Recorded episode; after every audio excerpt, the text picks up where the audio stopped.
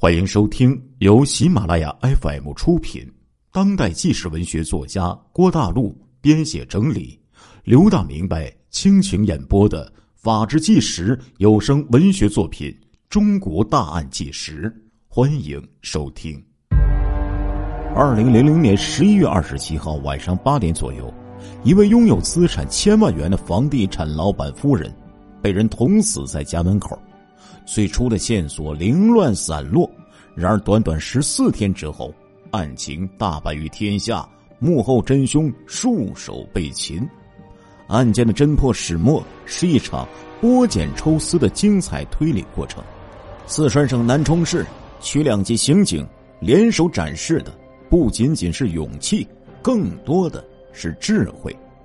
欢迎收听由刘大明白播讲的《中国大案纪实之》。四川南充千万富翁雇凶杀妻案。二零零零年十一月二十七号傍晚七点五十分左右，家住在四川省南充市顺庆区月亮湾某商品房小区三楼的富婆庞文琼，睡足了午觉，起来刚吃完晚饭，茶几上的电话响了，在餐厅收拾碗筷的二婶儿啊，只见她。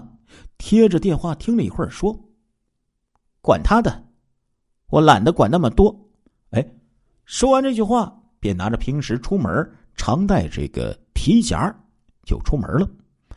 在家里的二婶呢，照旧收拾妥当之后，便与庞文琼十五岁的女儿还有八岁的儿子围坐在电视机前看电视连续剧。九点三十分左右，庞文琼夫家的大哥。曾兴发急匆匆的敲开了门：“二婶啊，不好了，文琼被人杀死了！”一家人惊风般的跑下了二楼。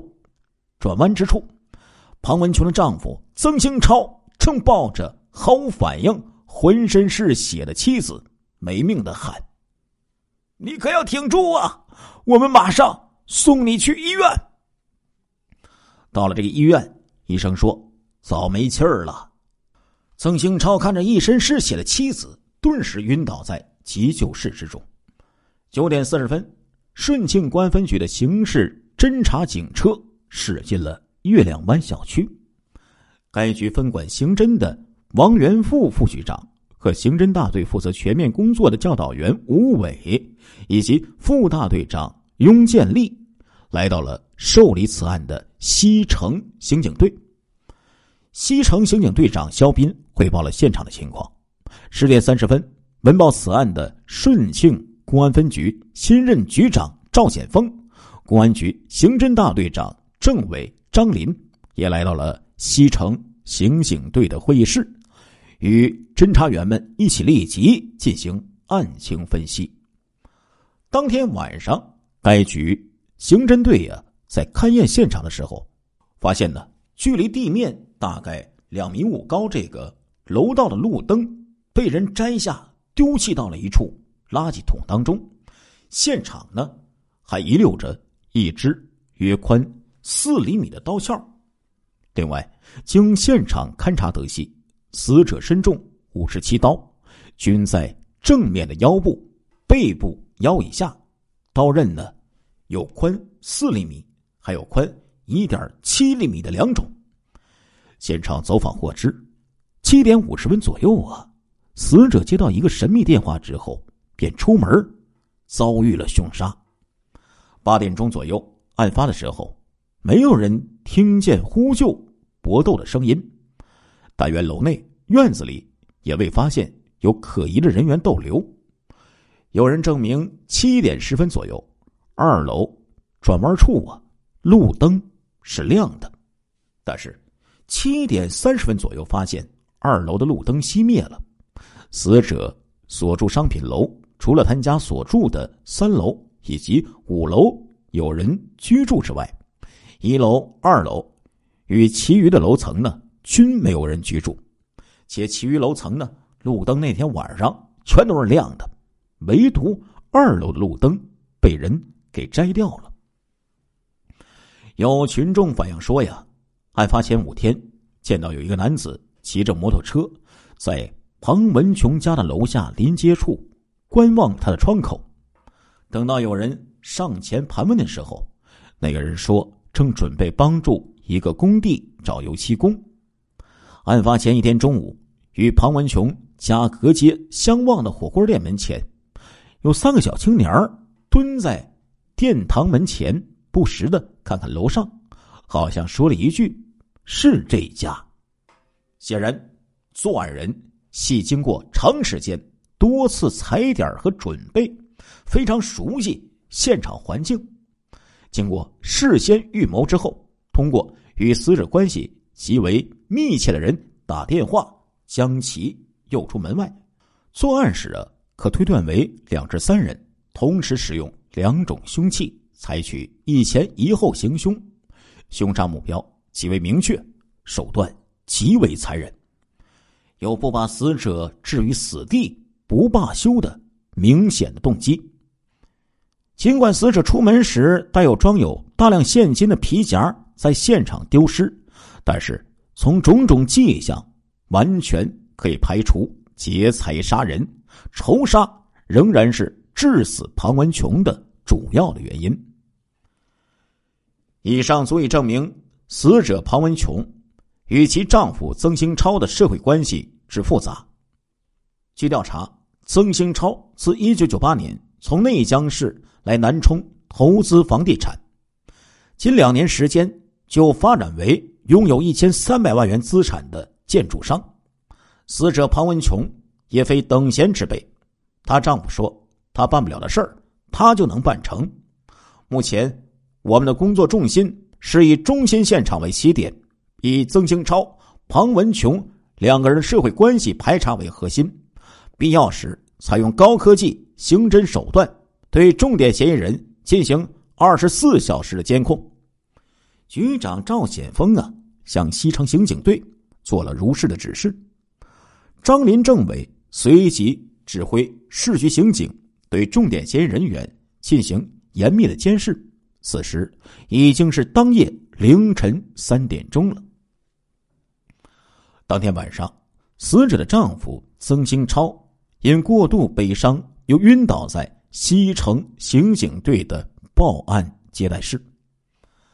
事隔三天，丈夫在妻子庞文琼的遗体告别仪式上，又再一次因为悲痛诱发了高血压与肝病，被亲戚送进了医院救治。在侦查员向他了解妻子的情况时，他说：“我与妻子关系很好。”我能走到今天这个地步，全靠我老婆庞文琼的支持。目前我在南充发展很好，也多亏有她相助。由于公司业绩好，外面妒忌我的人多，我还特意从老家把我哥曾兴发接了过来，专门为我当保镖。可是现在家里却出了这个事儿。据调查呀。曾兴超在公司上下口碑极好，为人耿直诚实，对待脾气刁泼的妻子也很宽容，从来没有听说过他与别的女人有染的传言。在审查曾兴超疑点时，他曾经向侦查员提供了其外侄黄建林敲诈过他，黄有作案嫌疑。传唤黄建林。黄建林说：“曾兴超为人太抠，他曾经帮过曾的大忙，在他公司最困难的时候帮他撑起。那时候，曾兴超答应过他，给他一个铺面，让他另起炉灶开一家装饰公司。现在，曾兴超不仅没有给他铺面，还将他从公司里给开除了。二零零零年十二月二十五号，在某酒店的餐厅里。”由死者庞文琼以及母亲出面给了黄建林一万五千元，从此呢，黄建林呢不再纠缠曾兴超，又重操旧业，干起了贩猪的生意。经查呀，十一月二十七号这一天，黄建林呢不具备作案的时间，但是黄建林敲诈曾兴超的目的不明确，含混不清。并且呢，曾兴超面对黄建林的敲诈，他所做的反应有悖常规，他为什么不报警呢？还悄悄的打发自己的妻子给钱了事儿？这里面必有隐情啊！曾兴超又向警方提出，其妻庞文琼婚后有乱搞两性关系的行为，特别是与一名叫做张小波的人关系密切，经常在家接听神秘电话。据调查，一九八三年，二十一岁的曾兴超与十九岁的庞文琼，因为早年指腹为婚，在南充嘉陵曲水镇结婚。婚后啊，小两口呢，经在贵州省的姑父姑妈的介绍，前往贵阳市打工。刚到贵阳市的曾兴超啊，由于聪明好学，很会来事儿，加之人也是长得一表人才。很快，就由一名刷涂料的临时工成为了建筑公司的固定的合同工。经过在贵阳市近十年的摔打，曾兴超熟悉了搞建筑的门道，从昔日打工仔一步步成为贵阳市建筑行业中的轻盈奇才，并改名为曾玲。一九九三年，曾玲摇身一变，兼配少校金旋儿。